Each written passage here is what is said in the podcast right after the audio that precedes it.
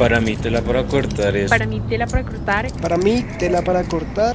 Para mí tela para cortar. Para mí tela para cortar. Es un podcast realmente interesante y cautivador. Es excepcional. Es apasionante. Es un podcast que le apuesta a la cultura. Inigualable. Está muy actualizado.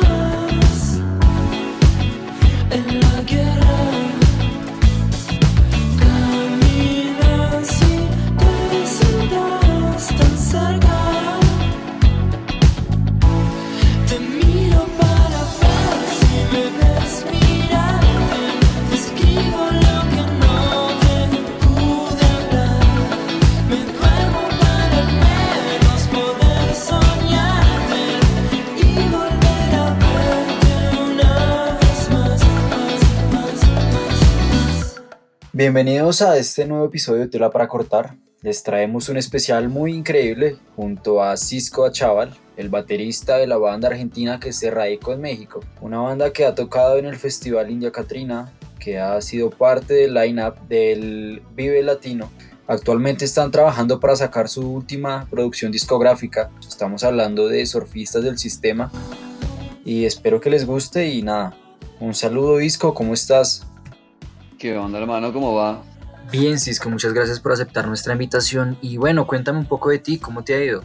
Mi nombre es Cisco Achaval, soy baterista de Surfista del Sistema, que es una banda argentina que está ya radicada aquí en México hace ya unos cinco años van a ser que estamos tocando aquí, viviendo aquí.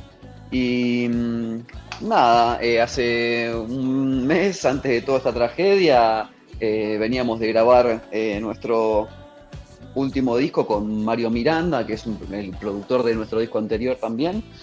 Eh, así que nada, eh, esperando que salga el material nuevo, muy contentos con eso. Y mm, la verdad que mm, en estos momentos de mi vida sorprendido con lo que está pasando.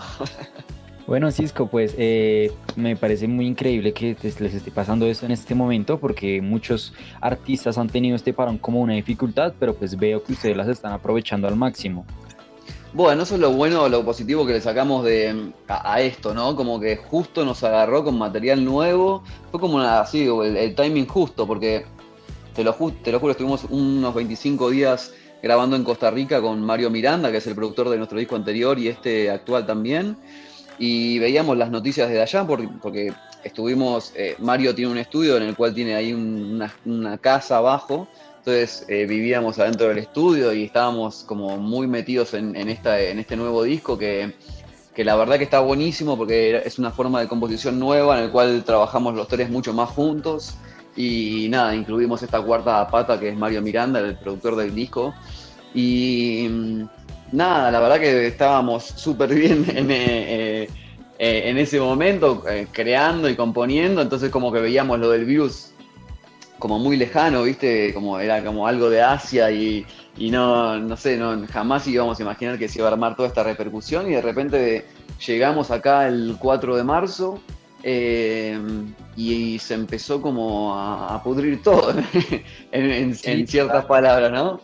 Como que de repente se, em, llegó a América el virus y bueno, toda la paranoia y todo lo que, bueno, ya sabemos. Pero la verdad es que sí, muy contentos con, haber hecho la chamba antes, ¿no? Con haber hecho el trabajo antes. Y, ahora tenemos un disco entero que vamos a poder mostrar a la gente en esta época que están todos adentro guardados. Así que dentro de todo lo vemos como bien. Tenemos, eh, o sea, impedimentos como todo el mundo ahora para hacer videos y, para, hacer cosas eh, en grupo, digamos pero la verdad que de a poquito lo vamos solucionando y estamos tratando de sobrellevar, de, adaptarnos, ¿no? A la, situación esta, que no queda otra. Es, es más que nada eso, comprender que ha cambiado la realidad por este momento y no sabemos por cuánto tiempo más, así que hay que empezar como a adaptarse y uno en vez de quedarse como así perplejo ante la situación, hay que empezar a actuar y decir, bueno, en estos momentos se puede hacer esto y, hacerlo. Y entonces es como que por suerte nosotros tenemos música nueva que vamos a empezar a soltar, creo que a fin de mes, no, fin de mes ya casi estamos, creo que a principios del mes que viene. eh, vamos ya a lanzar el disco que se llama Tanta Mentira, que es nuestro nuevo material. Eh, la idea es salir con, bueno, el corte de- del disco que va a ser Tanta Mentira, igual que el nombre del disco, que vamos a salir con un video, el cual estamos ahí trabajando con Andy Kingwan, que es el guitarrista, tecladista de Costera, una banda de aquí de México que, que también es bien compa y es amiga. Hicimos una gira el año pasado, la verdad que por varios lugares de México y estuvo buenísimo. Y pegamos buena onda con Andy, así que nada, él es director de, de videos, le hizo videos a Daniel Espala y a, varios artistas. Y, nada, eh, vamos a salir con eso y con, con tanta mentira y mm, felices de, de que tenemos eso. Pero bueno, eh, es una, una nueva etapa para las bandas, ¿viste? Porque la verdad que esto venía acompañado de una gira, eh, íbamos a salir a tocar por todos lados y a presentar el, el disco, y ahora es como que, bueno, vamos a tener que adaptarnos y hacer todo virtual. Estamos planeando ver cómo hacemos la presentación de, del disco, si hacemos así como una fiesta por Zoom o una escucha por Zoom con algunos oyentes, ¿viste? Como en, en vez de hacerla eh, en un lugar con, con los fans ahí en vivo, la hacemos eh, por internet, y bueno, es como Sí, claro, eso, para, hay que... para sentir esa cercanía todavía. Exacto, exacto. Sí, no, obviamente no hay, no hay que cortar el contacto con el público, porque la verdad que ahora lo único que nos queda es estar ahí presente en las redes y, nada, es como vamos a tratar de alimentar todo eso, pues lo bueno, como te digo, tenemos material nuevo que está, estamos súper contentos con las canciones que, que, que hicimos y cómo quedaron. Es como una, una nueva evolución de la banda, un nuevo, un nuevo paso. Y, y nada, estamos ahí como contentos por eso, ¿no? Porque tenemos, tenemos cosas por hacer, no nos, no nos agarró eh, en un momento en que no había nada, ¿viste? Como es una, hay, como vos decís, hay muchas bandas que, que no, no tienen material nuevo, que solamente estaban en el medio de un tour y, y se les canceló eso y ahora como que tienen que reprogramar todo. Nosotros, bueno, en parte sí estamos reprogramando los tours y demás, pero por suerte tenemos la otra parte que es música nueva y eso como que nos da la excusa para estar presentes ahí con la gente. Entre laberintos de placer, quisiera renacer, quisiera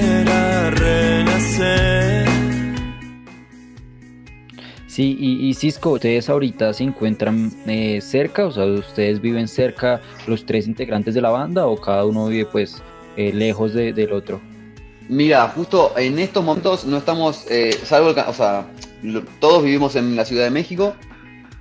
En estos momentos el cantante está en Argentina porque el hijo, él tiene un chavo, tiene un hijo y está en Argentina, entonces antes de que pase todo esto y se cierre el país, él salió huyendo como rata para allá para poder estar cerca de él, ¿viste? Y como también eso, sabíamos que no que los shows se empezaban a cancelar y que no íbamos a tocar por un tiempito largo, entonces dijimos, bueno, anda tranquilo, porque esto no sabemos cuánto va a durar, así que aprovechá para estar allá con tu hijo, porque eso, ¿viste? No, es todo tan incierto que, que, que no sabemos y lo, que dice la gente, los rumores que se corren, no son como muy de, de- buenos augurios, es va, para principios del 2021, quizás empecemos con, con todo lo que son presentaciones en vivo y demás, con suerte creo. Así que desde ese lado le dijimos como que todo bien y estamos trabajando hacia la distancia. Eh, total, hoy en día como que lo mismo, ¿no? Porque nadie puede salir de las casas, no, hay, no pasa nada, así que si está en Argentina o está en México, él es lo mismo. Y Ramiro, el bajista de la banda, sí, está acá en la, en la Nápoles, en la Narvarte, perdón. Eh, aquí en México también, esperando muy expecta- expectante de lo que, de lo que venga, ¿no?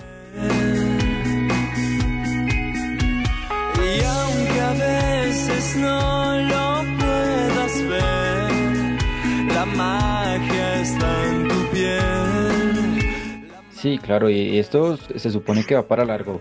Pero bueno, eh, hablemos un poquito también de historia. Cuéntame un poco la historia de cómo inició la banda, cómo se conocieron, cuál era el proyecto inicial en torno a este, a este, pues a esta banda que inició tocando pop, eh, se empezó a meter en rock, empezó a sacar nuevos géneros, entonces pues quiero saber la historia de ustedes, cómo empezaron en, este tema.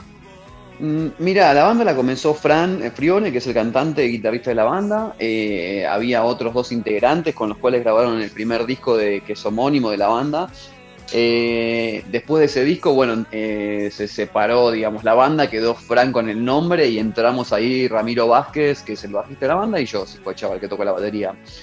Eh, en el 2015 creo que fue eso aproximadamente, y nosotros tomamos como eso la, fecha de partida de la banda y el disco Modo Despegar, que es el segundo disco de la banda, pero es nuestro primer disco, lo tomamos como, como punto de partida ahora que ya tenemos una trascendencia después de un par de años, es como que ya le, damos como la fecha de nacimiento ese disco y, ese año, ¿no? Como que ahí se, se- terminó de armar la banda actual, que es el trío actual, eh, y, y Modo Despegar, que es el disco que también nos abrió un montón de puertas, lo contamos como el primer disco de la banda, porque fue el primer disco que grabamos Rama y yo, y, nada, es como que ya tiene un poco más la impronta nuestra. Y como vos decís, es como que disco a disco nosotros vamos eh, tratando de evolucionar o hacer algo distinto por una cuestión de que también a nosotros como músicos y compositores nos gustan diferentes tipos de, música, no es que somos de un género, a los tres nos pasa lo mismo. Entonces es como que también nos divierte eso y nos aburre hacer todo el tiempo lo mismo, ¿no? Creo que repetirse a disco a disco y tener un- una línea conductora muy marcada es como ah, aburrido para nosotros. Yo creo que ya de a poquito vamos creando una esencia personal de surfistas, em, que es justamente un poco eso, ¿no? La no línea. Entonces es Sí. como que nos, nos divierte eso y nos divierte disco a disco ir evolucionando. Y, mm, y nada, de la, la banda grabó el- es- este disco que te decía para continuar con la historia, pues ya me voy desviando. Pero nada, grabamos modo despegar en Argentina con Anel Paz, que fue el productor de ese disco, y a, lo- a los cinco días que salió el disco ese, nosotros nos vinimos para México de gira, eh, supuestamente. Eh, aquí- estando aquí en México, conocimos en el video latino a, a- la hija de Diego Herrera, que ella le mostró la banda a, a Diego Herrera, que Diego Herrera es el tecladista de Caifán, es una banda también muy conocida aquí en México. Y él fue. Sí, eh, en, en el mundo. en el mundo, exactamente, bueno, pero yo por las dudas, viste, como que aclaro, porque, para, porque, porque también como son de otra generación y demás, viste, no sé cuántos años tenés vos y demás, no, no, no, no quiero dar por sentada cosas que, que por ahí quizás no sabes. Eh, nada, Diego escuchó Sí, la banda. Pero, pues son, son Sí, muy sí. históricos. son- Sí, sí, sí, obvio, son fundas- eh, fundacionales, digamos, del rock todo la- latino, así como Soda, eh, bueno, eh, Aterciopelados, Café Tacuba, viste, son como de las bandas de Latinoamérica que fueron armando el rock.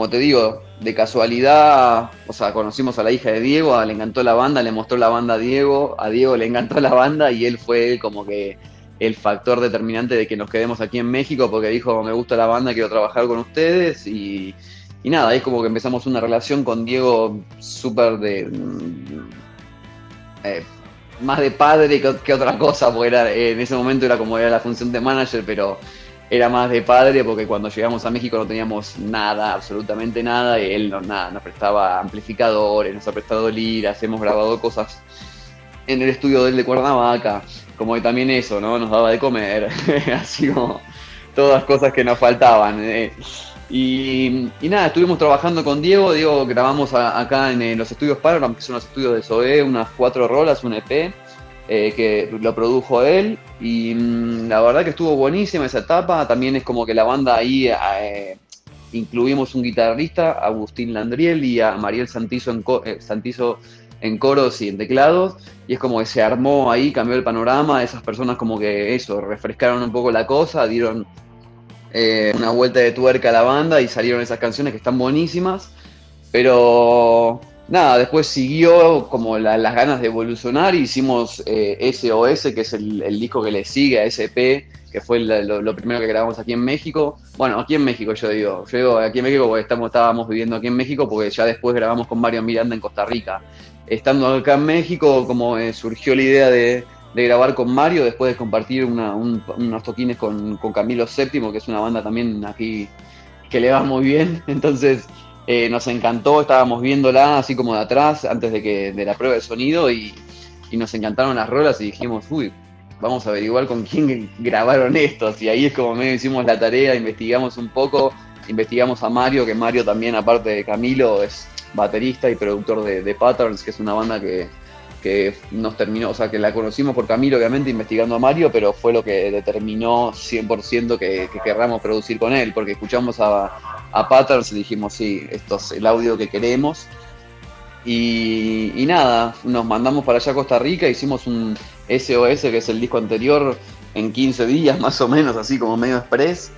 Y, y ese fue el, el primer contacto que tuvimos con Mario y nos encantó esa forma de trabajar y cómo, cómo quedó el resultado del disco. La verdad que de ese disco salió Te miro para ver si me ves mirar, de que es eh, una rola que nos abrió muchísimas puertas, ya llega a los 3.000, Sí, casi 200. Ese hit que Exacto, sí.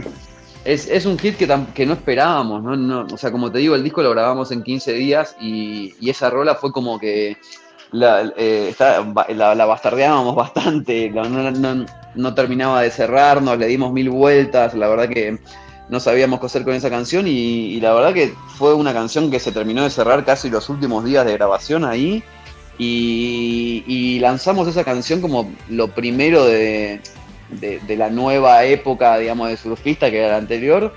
Y la verdad que no le poníamos mucha expectativa a esa canción. Sí, nos gustaba todo, pero no pensábamos que era un hit ni en pedo. O sea, apuntábamos a Juntos, que es el segundo corte que sacábamos, que hicimos un video más, más chido, así con, con más producción. Y la verdad es que solo empezó a caminar el video, lo, firmó Fede Aleta, que es el primo Fran, el cantante en Cuba, con una actriz cubana hermosa. Y la verdad es que entre el video y la rola y la canción, que es con un mood bastante chill y no sé qué pasó, la verdad es que fue una conjunción que a la gente le encantó. Y porque te juro, no, no pretendíamos nada de ese, de ese hit, no, no, no hicimos ni pauta, ni, ni publicidad, ni, nada para moverlo.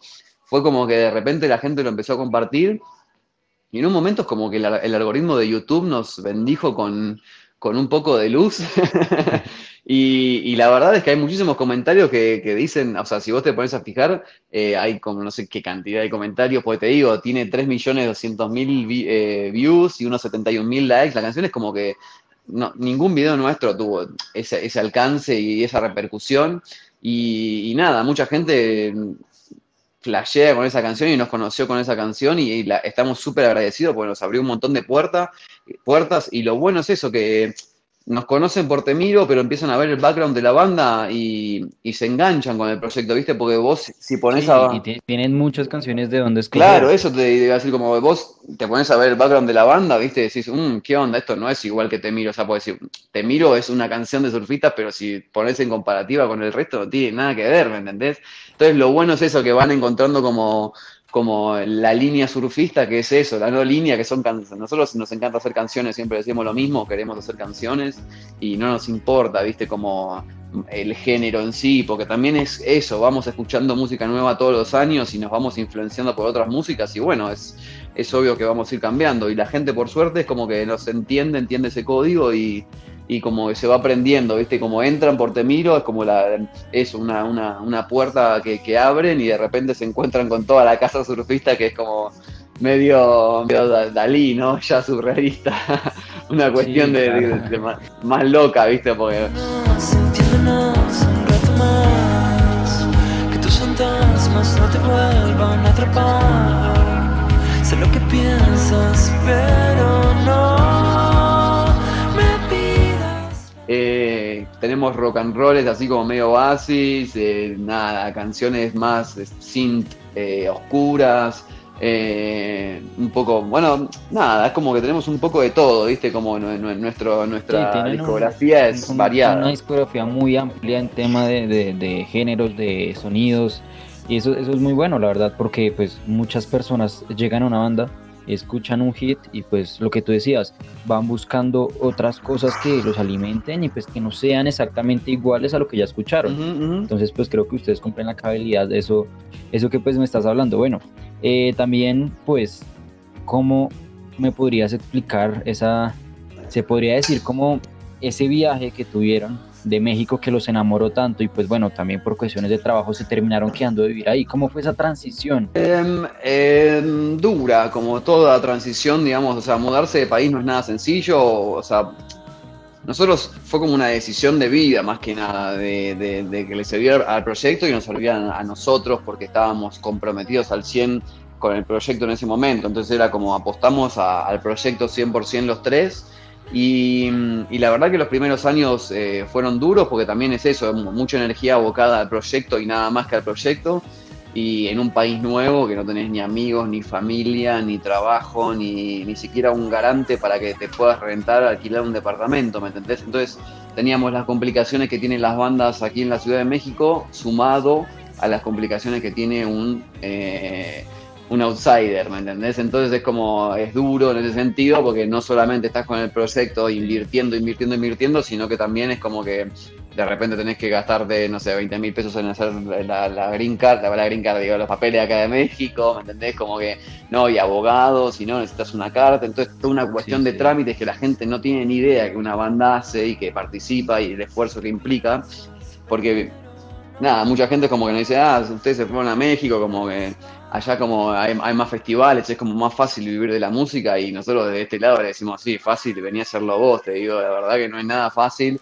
es mucho más cómodo quedarse en tu casa, en la casa de mami, y si no tenés comida, pues acá no tenemos comida, no tenemos plata, pues somos, o sea, no dejamos de ser músicos, entonces nos pasan todas las cosas que le pasan a los músicos y no tenemos a nuestra mami que de repente me dice, ah, bueno, tomá mil pesitos para llenar la heladera, entonces es como que de ese lado es como que no, resultó nada fácil, como te digo, eso de, tener que hacer papeles, ir a, la, embajada, a la aduana, nada, todo- todas ci- circunstancias que, que- son paralelas a la banda, pero es parte de la vida y el día a día de vivir en, un país que no es el tuyo.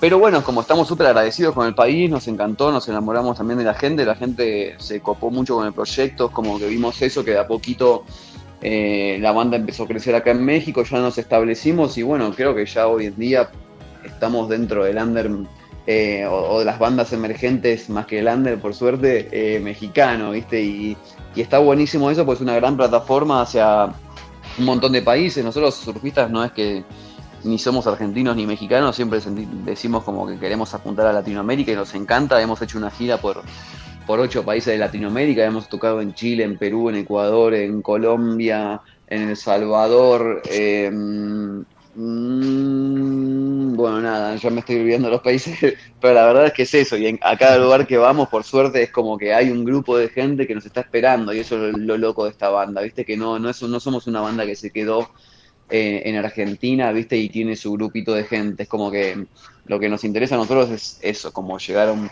a un público masivo, también por eso nuestras rolas y nuestras canciones se van como adaptando y modificando, porque no es lo mismo componer para un público argentino que, para, que, componer para un público mexicano. Entonces es como que nosotros somos más ambiciosos todavía, componemos para, para que digamos, Latinoamérica pueda llegar a entender el código. Me, refiero más que nada que tratamos de tener un lenguaje como para que se entienda en, en varios países, también lo que, lo que hacemos con nuestra música, lo mismo. Es como que intentamos que sea algo más global y no tan marcado de un lugar, ¿me entendés? Por eso Surfista es como tan amplio Sí, en ese claro. sentido, porque me parece que, que, que no es que marcamos, no, no tenemos un- un- un- ni siquiera una línea de nada, entonces es como que eh, ni siquiera en el país al cual estamos apuntando, no es que queremos desarrollarnos aquí en México, porque México no, México es nuestra plataforma de salida, ¿me entendés? Y ya, no, no lo vemos como que, ah, sí, acá, acá la vamos a hacer y acá es, tipo, no, nosotros queremos, tipo, todo, queremos conquistar, parecemos españoles en la época colonizadora que iban por todos los hijos de puta, bueno, nosotros lo mismo, pero el lado más amoroso de la música.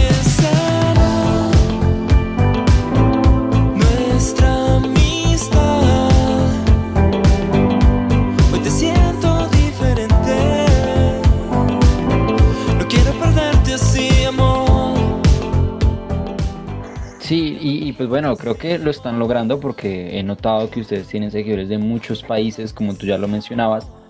Pero más que eso es porque eh, tienen como un ambiente muy fresco a la hora de hacer música. Eso es algo que, que a todo el mundo le gusta, sea cual sea su nacionalidad. Y pues creo que es, es, es, una forma muy simple de, de, hacer la música y que les queda tan bien. Entonces, pues, esa influencia mexicana también les está, les está afectando y pues más, más, más que afectando les está cayendo directamente a ustedes. Ustedes tienen una influencia muy marcada pues de Argentina, obviamente, porque son sus raíces, pero también están tomando muy buenas influencias mexicanas, me imagino. Total, totalmente, sí, es justamente eso, es inevitable es como que te, vas contagiando de lo que tenés alrededor, así como nos empieza a gustar el, Chile, nos empieza a gustar la, música mexicana, entonces es como que es eso, y te vas viendo influenciado por eso, y, y, y, lo mismo, vas escuchando el under de acá mexicano y cómo habla, y habla totalmente diferente al under de argentino, entonces como que también nosotros vamos cambiando las palabras, no sé, en esta canción tenemos palabras con, con neutro, con, con, un español más neutro, cosa que siendo argentino jamás en la vida lo hubiésemos hecho si no, si no, no estuviésemos viviendo acá en México, ¿me entendés?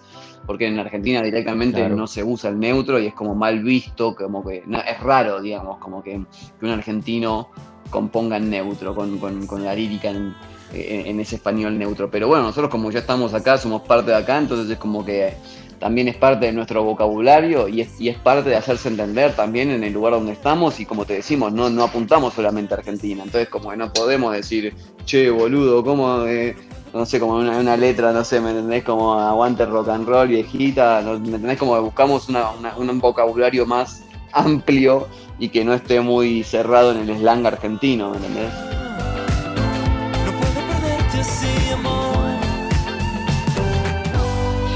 Creo que su crecimiento como artista se lo deben también a Diego Herrera, ya me comentabas, que si no estoy mal es el saxofonista de la banda Caifanes. Exacto, ¿sí? es, lo que me decía. exacto, es el saxofonista y tecladista. ¿no? Él, y, él, y él directamente cómo, cómo estuvo implicado en su crecimiento, o sea, ¿qué, qué fue lo que les dijo la primera vez que los escuchó, qué les propuso.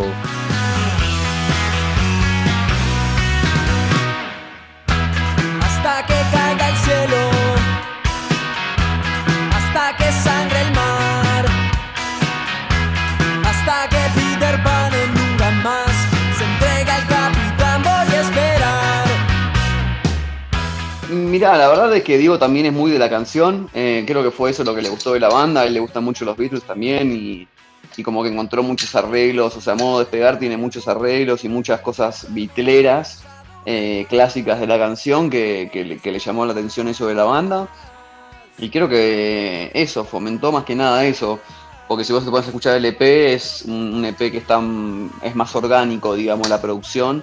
Como que hay instrumentos, eh, está, bien marcada la guitarra, está bien marcada la batería y el bajo, ¿viste? Como, y los sintes apoyan, no es un disco muy de sintes, ni. O sea, es más que nada rockero, de banda, en ese sentido, y él como que fomentó y aportó eso. Estaba buenísimo, porque justo como te digo, éramos ya una banda más estable, éramos cinco eh, miembros de la banda, entonces desde ese lado de la producción se podía sostener el disco como con ese audio. Luego después es como cambió la, la formación de la banda, hicimos un trío y también cambió la, la cabeza de, de, la banda en, en cuanto a, a, funcionar más como productores, ¿no? Y no tanto como banda. Por eso te digo, el, cambio con Mario Miranda fue un poco eso. Yo creo que no, Diego fue parte del crecimiento de la banda, pero todos, o sea, toda la gente que se nos va cruzando en el camino es parte de, del crecimiento.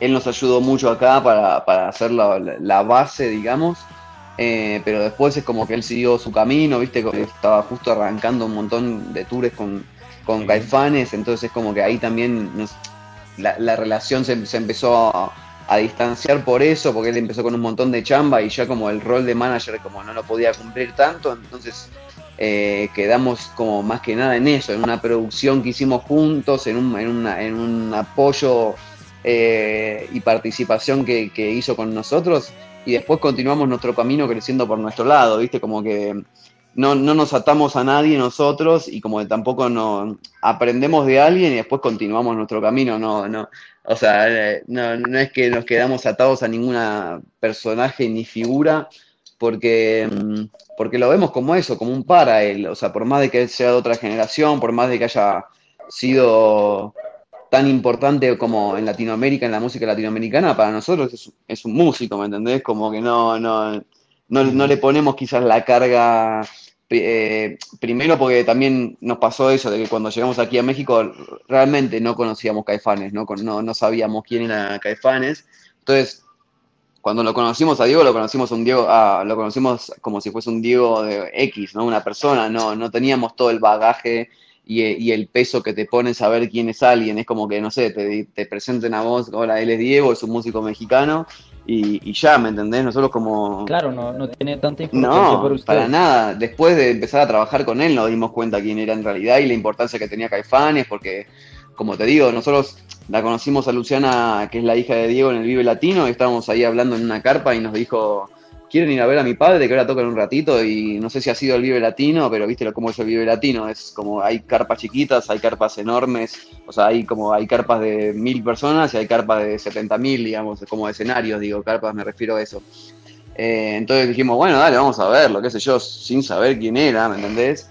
Y de repente eh, vamos al. Foro Sol y era como el, el primer, la- el primer video latino que hacía Caifanes después de la vuelta y había 70.000 personas coreando las canciones de ellos y nosotros no entendíamos nada, como que decíamos, ah, ese es tu papá, mirá, no, teníamos ni idea, como que no, recién ahí tuvimos la, primera visión de lo que era Caifanes, ¿no? En el video latino y con 70.000 personas gritando sus canciones, para nosotros no existían directamente, creo que yo había escuchado afuera nada más por MTV, pero hacía un, un chingo de tiempo, así como, y ni sabía que era, o sea, viste cuando escuchas una canción y no sabes de quién es, bueno, era eso.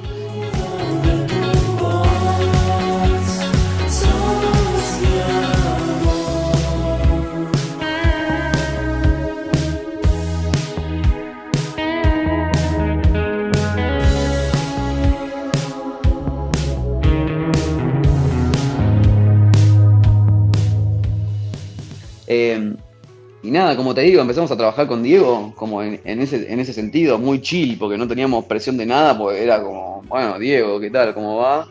Y, o sea, sí sabíamos de Caifanes y todo, pero como te digo, no era una banda que nos había marcado a nosotros ni nada, entonces no teníamos esa presión de estar trabajando como, no sé, si venía Gustavo Cerati, que como digamos, se fuese una, una especie de equivalente soda con Caifanes, ¿no? En- soda en Argentina y Caifanes aquí en México Sí, nada, es como que si venía Gustavo Cerati, sí, porque es como que ya habíamos vivido todo lo que había sido Soda, como que eh, Gustavo en Argentina es como era muy grande, entonces ahí se te, se te mete una presión enorme.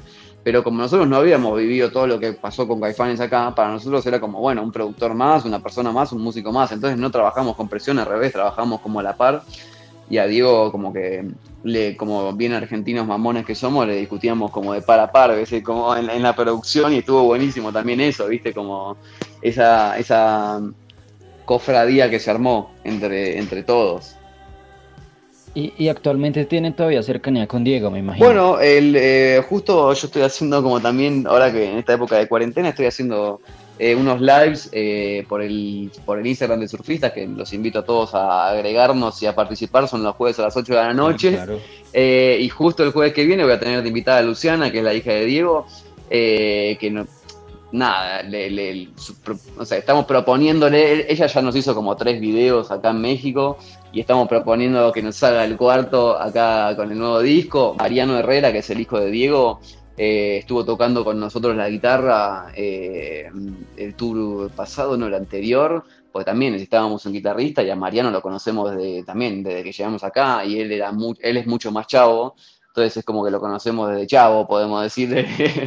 y, nada, estuvo tocando la guitarra con nosotros, ¿me entendés? Es como que sí, continuamos en, en, contacto con Diego, pero ya no es una cuestión del día a día, es cuando, no sé, de repente Luciana presenta una película o algo, nos vemos ahí, o como te digo, hicimos la presentación del, del disco anterior ahí en las oficinas de Universal y estuvo tocando Mariano, el hijo de Diego, con nosotros y vino Diego obviamente a vernos, entonces como que sigue desde ese lado, Sí, obvio que sí.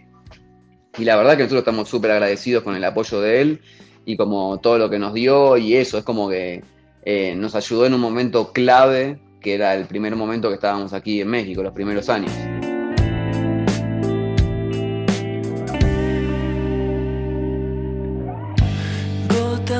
Cristal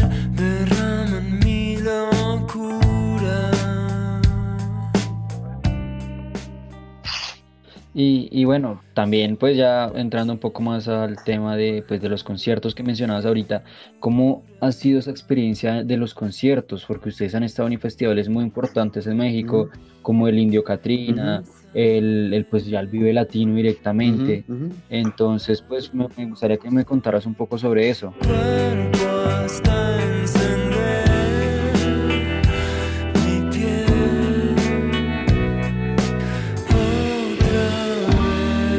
Bueno, la verdad es que está buenísimo porque es como la comprobación de que vamos en buen camino, ¿viste? De que, el trabajo que estamos haciendo poco a poco eh, tiene un sentido y cada vez que nos invitan a participar de estos festivales estamos eh, agradecidos por eso, ¿viste? Porque es como que te, reafirman, te, sí, te com- comprueban de que vas bien. Entonces, como y es una experiencia increíble porque es exponerse y mostrar tu proyecto ante un montón de gente que quizás no, conoce, no te conoce.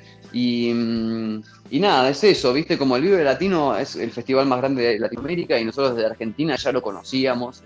Y como también uno de los objetivos, de los objetivos o sueños que teníamos cuando vinimos aquí a México era tocar, era tocar ahí. Entonces, como cuando, cuando lo hicíamos, cuando lo hicimos, perdón, era como estar cumpliendo un sueño. Y pues, o sea, sumándole que, que por ejemplo, eh, muchas bandas no pueden lograr eso. Muchas bandas que van, que conocen pues uno de los festivales más importantes de Latinoamérica y pues que sueñan con eso y no lo pueden lograr y que ustedes eh, siendo pues una banda todavía no tan reconocida o quizá ya más reconocida pero pequeña, pues lleguen a eso es algo muy gratificante. Total, total, por eso mismo es como que son como logros que cumplimos eh, y la verdad es que nos descolocan un poco, eh, porque la verdad es que nuestra realidad, como vos decís, es otra, es como la del día a día, la de la chamba, la de la gira guerrilla, la de ir y pelear pues, en el lugar, eso, el micrófono que te, te prometió la producción, y de repente encontrarte con, con estas producciones masivas enormes que llegás y tenés todo perfecto, tenés como el, instrumento perfecto, como el escenario enorme, gente viéndote, te tratan de 10 siempre como en los camerinos y demás, entonces como que te descoloca un poco, y, pero la verdad es que te, te- da felicidad obviamente porque es eso, es un poco de, de de- la consagración, digo, a nivel nosotros como banda, ¿viste? Como consagrarte eh, como banda es como ir cumpliendo poco a poco los objetivos que tenés, y el Vive Latino, el Catrina, eh, nada, bueno, todos los festivales que, el latido que estamos tocando y nos, nos están haciendo parte, la verdad que es eso. Y, y como te vuelvo a repetir, es como un- una demostración de México hacia nosotros, de hacernos formar parte de su emergente, de, su, de sus bandas eh, indies, eh, que, de la nueva camada de bandas, no sé cómo explicarlo, ¿viste? Como es eso, es eh, Sí, como, como la nueva oleada de, de- música que está llegando y, y, pues que bueno, llegó para quedarse. Exacto. Eh, bueno, Cisco, también pues me, me gustaría preguntarte ya más entrando en tu rol de baterista de la banda, ¿cómo se, se vive desde, desde ese puesto eh, pues todo el proceso que llevan? Porque directamente creo que todos los medios siempre apuntan a, pues al vocalista, como a la cabeza, lo que ellos imaginan.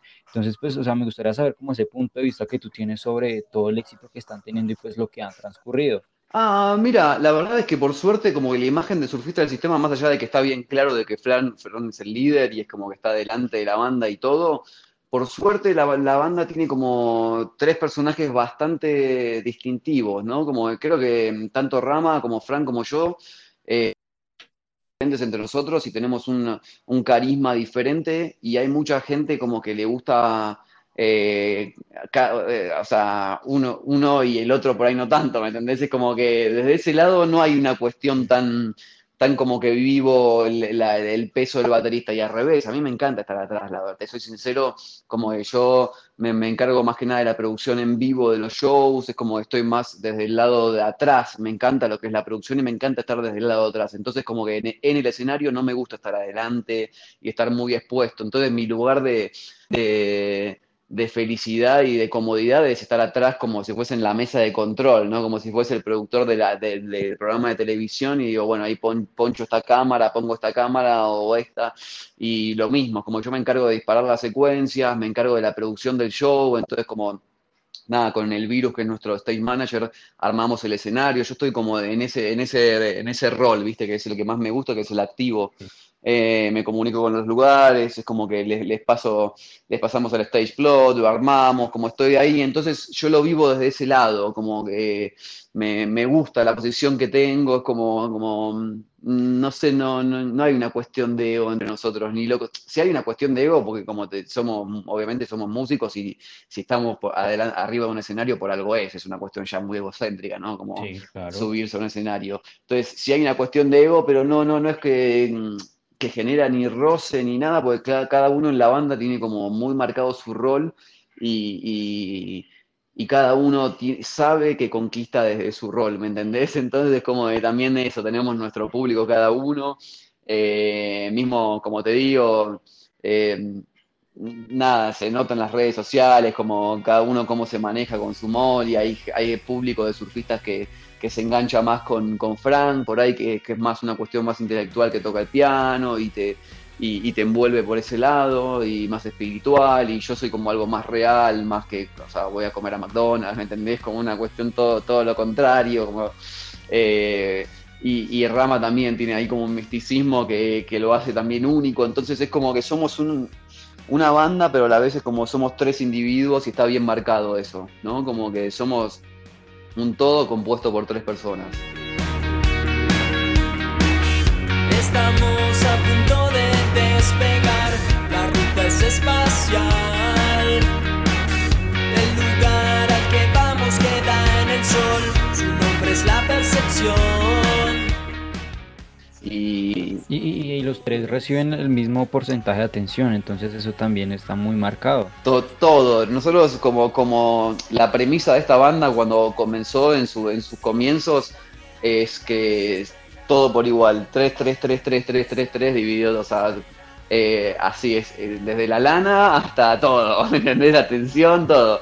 No, es que realmente es un proyecto así, ¿me entendés? Como somos tres personas, o sea, por más que después vamos agregando músicos y, y como eh, gente que se suma al proyecto, la, la base de la banda somos Fran, Rama y yo, y, mm, y eso está como bien fuerte y bien unido, y eso creo que es, que es lo que, digamos, eh, hizo que la banda continúe, ¿no? Que este triángulo esté, esté bien estable y que obviamente tenemos millones de peleas, nos cagamos puteadas, eh, son, son cinco o seis años que ya vamos con esta banda, en el medio han pasado un montón de cosas, hemos, como te digo, girado por nueve países y en bus, imagínate lo que implica eso, ¿no? Como entonces peleas y caos va a haber siempre, Sí, claro. pero, pero dentro de todo, como que el trío está bien afianzado y eso es lo que, lo que hace que perdure, ¿no? La banda y, y que sigamos haciendo música.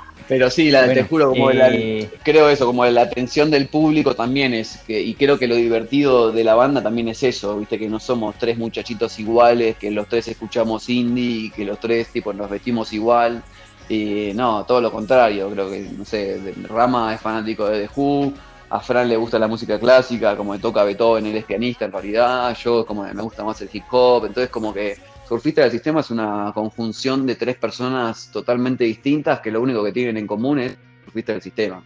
Entonces es como... eh, y, y- es, y- y- es esa mezcla rara. para allá apuntándole a, apuntándole a eso que estabas diciendo, que es lo, del, lo de las influencias musicales. ¿Cómo manejan eso en sus canciones? Y puntualmente, ¿quién es el, eh, o bueno, quiénes, porque pues pueden ser dos o incluso todos, Ujú. son las personas que manejan las canciones ya en temas de letras, en temas de sonidos? Los Cada tres, por eso te digo. parece, los tres. No, no, no, no, es que ya ahora, como te digo, a partir de, después del EP que grabamos con Diego, la, y, y después del, del primer disco con Mario, más que nada empezamos a, con ese, cuando se fue Agus, que era el guitarrista, y Mariel, y volvimos a hacer el trío, ahí es como que dijimos, bueno, somos nosotros tres, hacemos nosotros tres todo, y, y nos encargamos de todos los tres, ¿me entendés? Desde, o sea, Sí. no importa si, si Fran sabe más de armonía que yo, tipo, en la composición yo aporto lo, lo que, lo que yo puedo aportar y Rama aporta lo que puede aportar y entre los tres hacemos la canción. Esa fue como la premisa después de haber vuelto a hacer un trío. Y la verdad es que esto está buenísimo eso porque hoy en día la banda, como te digo, dejamos de, nos sacamos el rol un poco de músico y nos calzamos un poco más en el de productores. Entonces, de ese lado, es como que los tres decidimos eh, sobre la canción en sí, por eso es- es- son tan variadas las canciones nuestras, ¿viste? Porque tienen influencias como muy variadas y es como un poquitito de cada uno, entonces sale esa ensalada de fruta que es tremenda. Pero sí, por suerte es como que, por ejemplo, la forma de composición hoy en día es, eh, Frank es como tiene, como te digo, ya él estudió conservatorio clásico, entonces toda la armonía y demás la tiene más clara, entonces es como que él arma esa parte, después como se junta conmigo eh, y armamos eh, con, con, Rama también melodías. Bueno, Rama también es como que aporta mucho en las letras, por ejemplo, la de Temiro como también mucha, mucha parte de la letra es de él, entonces como que hacemos eso, eh, un brainstorming y sale, y sale la rola. Entonces, de ese lado también nos hizo que, que lo, sintamos, lo, sintamos cada vez más propio el proyecto, porque no es solamente una persona que compone y nosotros hacemos o, aportamos, la, yo solamente aporto la batería y Rama aporta el bajo y listo. Entonces, como de ese lado refrescó un poco la cosa y, como te digo, es, es, una pareja esto, tenés que ir como refrescando la, la cuestión, porque hacer siempre lo mismo, viste, tu novio va a venir y decir otra vez a este mismo restaurante, amigo, ¿no tenés sushi? ¿Entendés? No, no, no me podés llevar a, claro. a comer pasta en vez de todos los días hamburguesa. ¿Entendés? Lo mismo con la banda, me parece. Entonces, lo que nosotros tratamos de hacer, lo, lo que mantiene prendida la mecha es eso, como todo el tiempo estar cambiando las formas. Y hoy en día estamos con esa forma, ¿no? Que es una, una composición más grupal, mucho más eh, abierta y, y nada, está divertido. A nosotros nos, está divirtiendo como más eso. Mismo, como te digo, ya en el disco este, Tanta Mentira que va a salir ahora, eh, varias de las guitarras las grabó Alejandro Chacón, que es un guitarrista tico muy grosso. Eh, tuvimos la ayuda de, Felipe, que es el cantante de 424, una banda tica que también tocó en el Vive Latino, es una, o sea, en, Costa Rica le va súper bien y estuvo ahí trabajando la par nuestra con, con este disco. Entonces, como que la verdad nos pusimos más en ese rol eh, de, productores que de ejecutantes. Es como que no sé, hay dos o tres, eh, creo que hay dos rolas que hay batía secu secuenciada, que, o sea, que no la grabé, ¿viste? Y antes, no sé, como me, daba cosa o, o, o, no me gustaba esa idea. Y hoy en día lo único que me importa es que la canción esté buena, ¿me entendés? Y que, y que suene bien y que tenga el grupo adecuado y ya le saqué el ego de eh, si lo grabé yo o no lo grabé yo. Es como que yo soy parte de, este, de esta banda y de este concepto y es como que yo, tipo aporto eh, lo que puedo y lo que, lo que sume al proyecto, no solamente de la parte baterística, y lo que no sume o lo que tenga que sacrificar por una cuestión artística, como ya sea esto, una batería programada, y bueno, hay que sacrificarlo, ¿me entendés? Como ah, yo, no, no, no, es que voy a ponerme sí, a decir, ah, no, sí. pero si yo no grabo la bataca, no, el, no, no, me gusta, ¿no? y bueno, es un concepto que elegimos de Rola que necesitaba ese tipo de audio y es un loop de batería electrónica y ya está, ¿me entendés? Como que la canción necesita eso y listo, ¿no? Me pongo más en ese rol de productor y no en el ejecutante diciendo, ah, no, yo quiero tocarlo y, ¿me entendés? Y, grabarlo yo. No, ya me vale verga eso como hoy en día. Desde ese lado estamos como mucho más contentos porque eso, vamos descubriendo facetas nuevas con la banda, es como, es una, es como te digo, una novia que te sorprende todos los días, bueno, así somos nosotros, es como que tratamos de, de que se mantenga prendida así la, la, la llamita.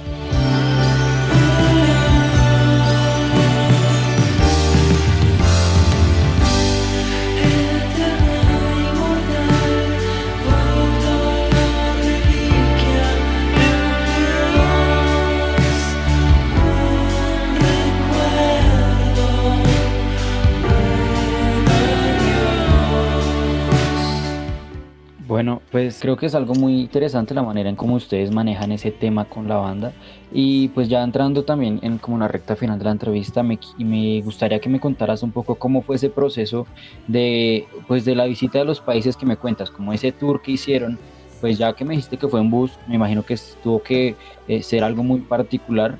Y también la, la, parte en que ustedes grabaron en Puerto Rico, si no estoy mal que me estabas diciendo, entonces pues creo que todas son experiencias que van recogiendo a lo largo y pues desde de, de su recorrido y pues creo que ahorita ustedes tienen como un, un, amplio conocimiento en torno pues a cómo manejan ese tema con la banda, lo que son giras, lo que son producciones y todo eso. Bueno, mira, sí, es Costa Rica, perdón, por ahí porque hablo bastante cerrado yo y la, es Costa Rica donde grabamos, que es de donde es Mario, que Mario Miranda tiene el estudio ahí en Costa Rica. Eh, la gira, la verdad, fue toda autogestionada, como te decimos, como te dije, perdón, eh, nosotros somos como una banda que hace de todo y nos encanta también la, producción, no nos quedamos quietos, siempre fuimos nosotros tres, ¿me entendés? Como que nunca tuvimos así como un apoyo muy grande de manager, de producción, nada. Entonces es como que siempre todo lo que se genera se genera a través de que nosotros lo hacemos. Y la gira salió así. De repente, como que modo despegar, que fue el disco que grabamos con Anel Paz, que el que te digo en 2015, antes de venirnos para México, le empezó a ir muy bien, que fue el disco que le gustó a Diego, digamos. Como que dentro de Latinoamérica le empezó a ir muy bien, o sea, tuvimos muchas reviews eh, de revistas y demás que nos, pusieron en rankings así como de, bandas emergentes latinoamericanas. Y dentro de, eso, de esas revistas, así como que salieron esas reviews del, del disco, salió como un top, top 5, no, creo que era top 30 de bandas eh, emergentes así de la- Latinoamérica, de Latinoamérica. Y nosotros estábamos como en el cuarto puesto, nos pusieron tercer puesto, como ahí muy cerquita de, de- de los- del top 10, ¿viste? Entonces como a- agarramos y dijimos, bueno, aprovechemos esto, como nos pusieron ahí en, en un, buen loca- en un buen lugar. Y, y que el disco le está yendo bien y armemos una gira por Latinoamérica, digamos, agarramos esa lista como referencia de bandas y lo que hicimos fue eh, llamar como a la vieja usanza, ¿viste? Llamar banda por banda. Che, mirá, nosotros estamos en el mismo top 50 de las bandas emergentes que salieron de Latinoamérica. Tipo, imagínate, nosotros desde México produciendo una gira con las bandas y lo que le proponíamos era eso. Nosotros vamos a pasar por tu país, o sea, esto era todo mentira, ¿no? En un sentido, porque fue como, fue que, o sea, íbamos como diciendo planes que no estaba nada confirmado, pero bueno, es como que vas armándolo a medida que te van confirmando. Entonces, como que íbamos produciendo así, toquín a toquín, fecha a fecha, país a país, como con las bandas locales, tipo de, mirá, nosotros vamos a pasar por ahí, eh, porque vamos, tenemos ya confirmada por ahí, tipo, confirmábamos una en Chile y de repente teníamos confirmada una en Colombia, entonces la de Perú es como que hablábamos y decíamos, bueno, mira, vamos a ir a Colombia, pero antes vamos a Chile, entonces vamos a pasar por ahí, armemos una fecha, ¿qué te parece? Y así, como funcionando como productores, porque en ese momento la música, está, la producción de música estaba como bastante complicada, no había productores porque no había plata para invertir, entonces el emergente como que, viste, esa cuestión que había en los 2000, en los 90, de que era justamente Latinoamérica la cuestión, ya no pasa más, viste, como que se empezaron a cerrar los países y las bandas quedaban adentro de los países y no salían. Entonces es como que la única forma de poder hacer un tour así por varios países era así, autogestión y darle, y darle, darle.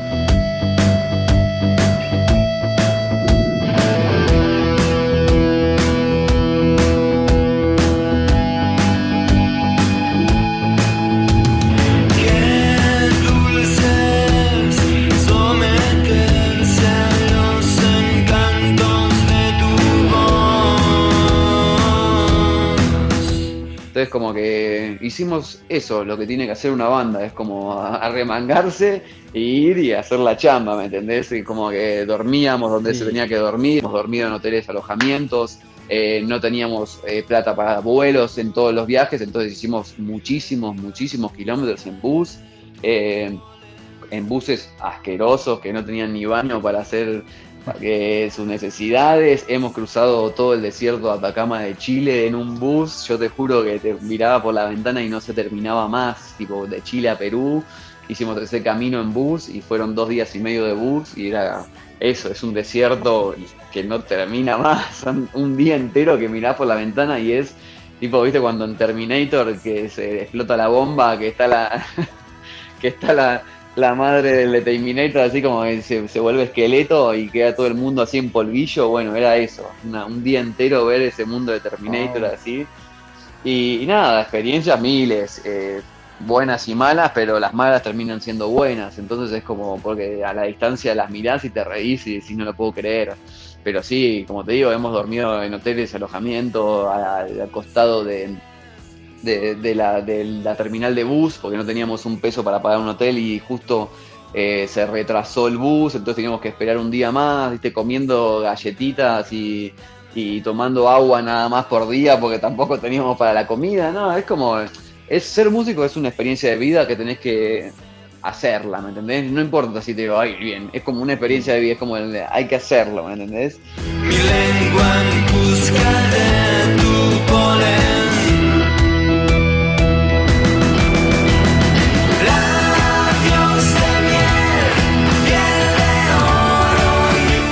Eh, y, y nada, Y, o como... menos, ¿cuánto duró esa gira?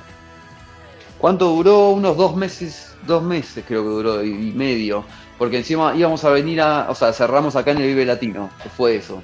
O sea, fue todo el fin de, o sea, el fin del 2015, digamos, el verano del 2015. Eh, creo que fue enero, febrero y en marzo estábamos tocando en el Libratino, que fue como la fecha que cerró esa, ese tour. Y íbamos a ir al Side by Southwest ahí en Estados Unidos, pero al final es como por una cuestión de, costos, viste, que no, no, te, no te pagan los vuelos ni nada, decidimos que no. Y aparte, como te digo, somos una banda que, apunta a Latinoamérica, entonces como Estados Unidos dijimos, bueno, vale ver. Que eh, me estabas contando al inicio de la entrevista que tenían un, un álbum ya listo para sacar, que eso era lo que estaban haciendo durante esta cuarentena. ¿Tienen algo más en mente para hacer eh, pues a futuro? ¿Tienen alguna idea más a futuro? Y mirá, la verdad que el futuro nuestro es, son estas 10 canciones nuevas, porque están, ni siquiera salieron, entonces como ponerme a pensar en algo más adelante que esto, es lo único que puedo decir es salir a, a tocar estas canciones, que lo, no podemos hacer ahora en el presente. En el presente vamos a estar presentando tanta mentira ahora, principio del mes que viene, eh, que son 10 canciones que vamos a soltar así enteras, o sea, vamos a hacer a la vieja usanza del disco, que sale el disco y sale, no es un single ni nada. O sea, sí vamos a cortar eh, tanta mentira que es el, el, nombre del disco y el nombre de la rola que va a tener el video, pero va, vamos a salir con, con, el disco entero. Así que nada, la, a futuro es salir a tocar estas canciones que, que para mí les va a ir muy bien y le tenemos mucha fe y quiero que a la gente le va a gustar, entonces es como eso, es estar esperando el momento para salir a tocar este disco que, todavía no salió, pero va a salir ahora y que creemos que va a tener buena repercusión, pues estamos, estamos felices con las canciones.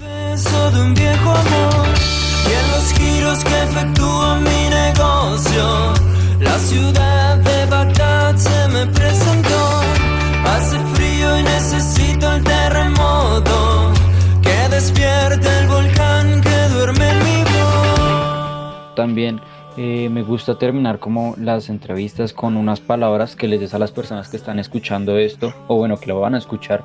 Y pues bueno, diciendo un poco sobre tú qué les recomiendas como músico y pues ya contándome toda esa historia que han tenido a lo largo de la banda, los viajes, eh, las experiencias, ¿qué le recomiendas a una persona que quiere iniciar en este proceso de la música? Eso mismo, que es una decisión y es un estilo de vida, que o sea, hay músico, hay millones de, formas de ser músico, ¿me entendés? Solamente que vos tenés que encontrar la tuya, eh, ya sea como dando clases, siendo profesor docente o teniendo una banda de rock. Simplemente es como que eso, si vos querés ser músico, simplemente no te desesperes, eh, tenés que buscar tu, tu forma y encontrar la, la, forma de acomodar tu estilo de vida, el estilo de vida que vos querés con la música, que a veces que no condicen pero bueno, uno lo tiene que hacer con, eh, con coincidir, ¿no? Entonces es eso.